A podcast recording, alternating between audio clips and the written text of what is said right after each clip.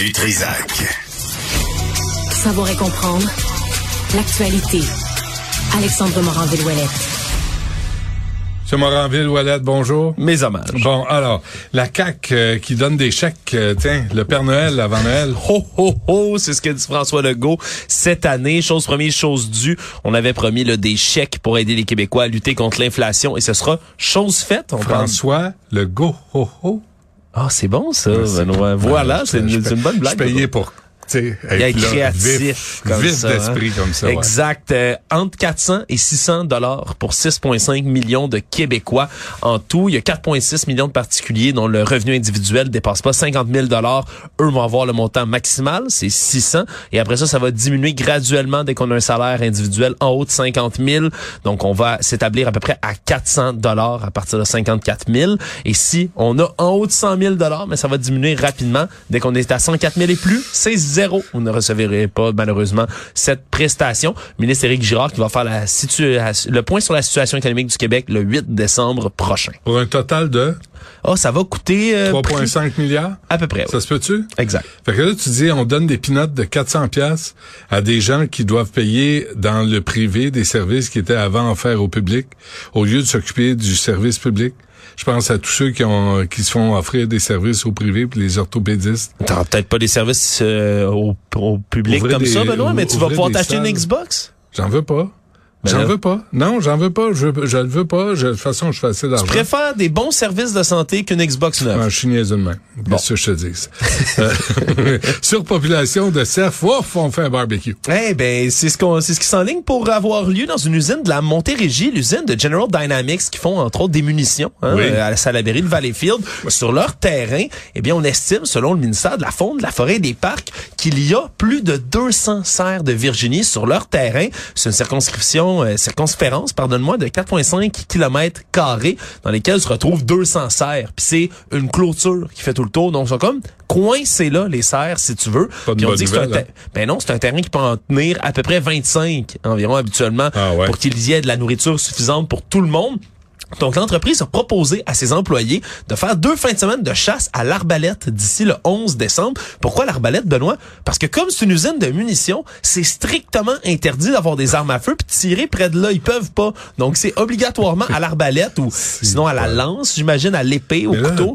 Tu veux pas blesser les serres euh, pour, pour C'est sûr que c'est plus difficile de chasser à l'arbalète que chasser avec une arme à feu, mais on n'a pas le choix dans ce cas-ci. Donc, il y a un permis spécial qui va être délivré par le ministère pour pouvoir chasser à la fois hors saison et avoir une possibilité de plus qu'une prise hors quota pour les hmm. chasseurs.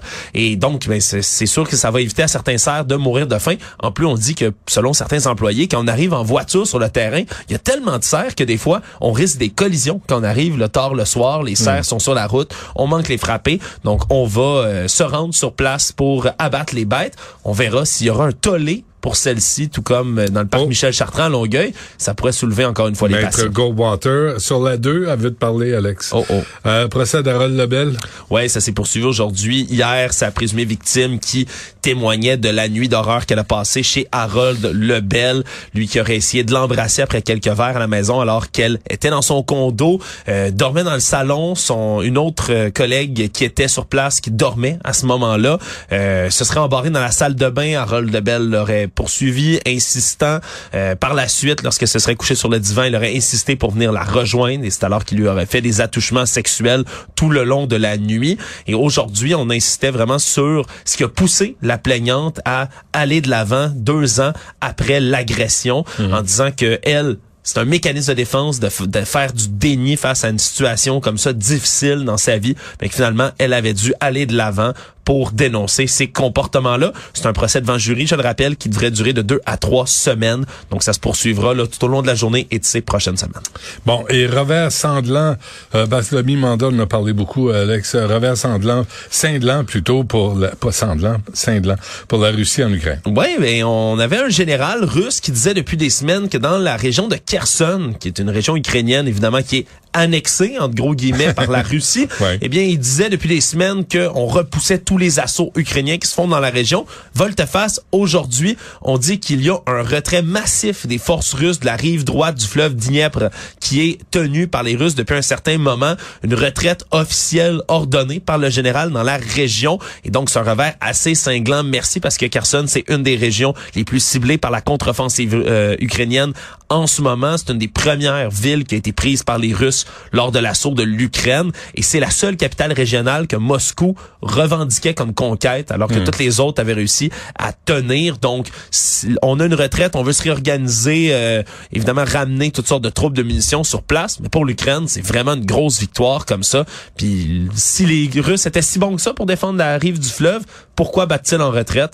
Évidemment, c'est une question qu'on peut se poser. Ouais. L'Ukraine annexée par la Russie comme une fille de 9 ans en Afghanistan qui a été mariée à un bonhomme de que- 50 ans. Ouais, disons que Hein? ça, ça n'a de l'égalité que, que ça. dans le geste. ouais. Mhm.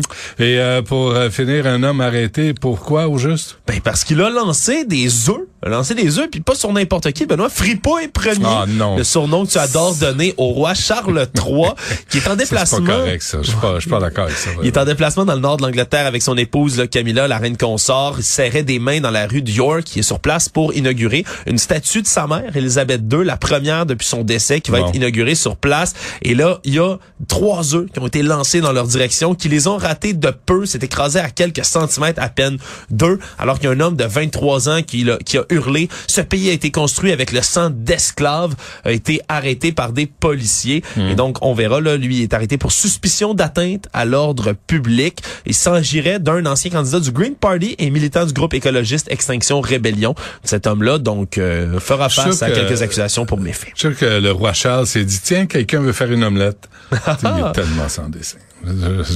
Mais pas de violence. je suis pas d'accord avec T'es pas d'accord avec les Non, œufs, non, mais non, tu, non, non. tiens quand même à souligner sa, sa vivacité d'esprit.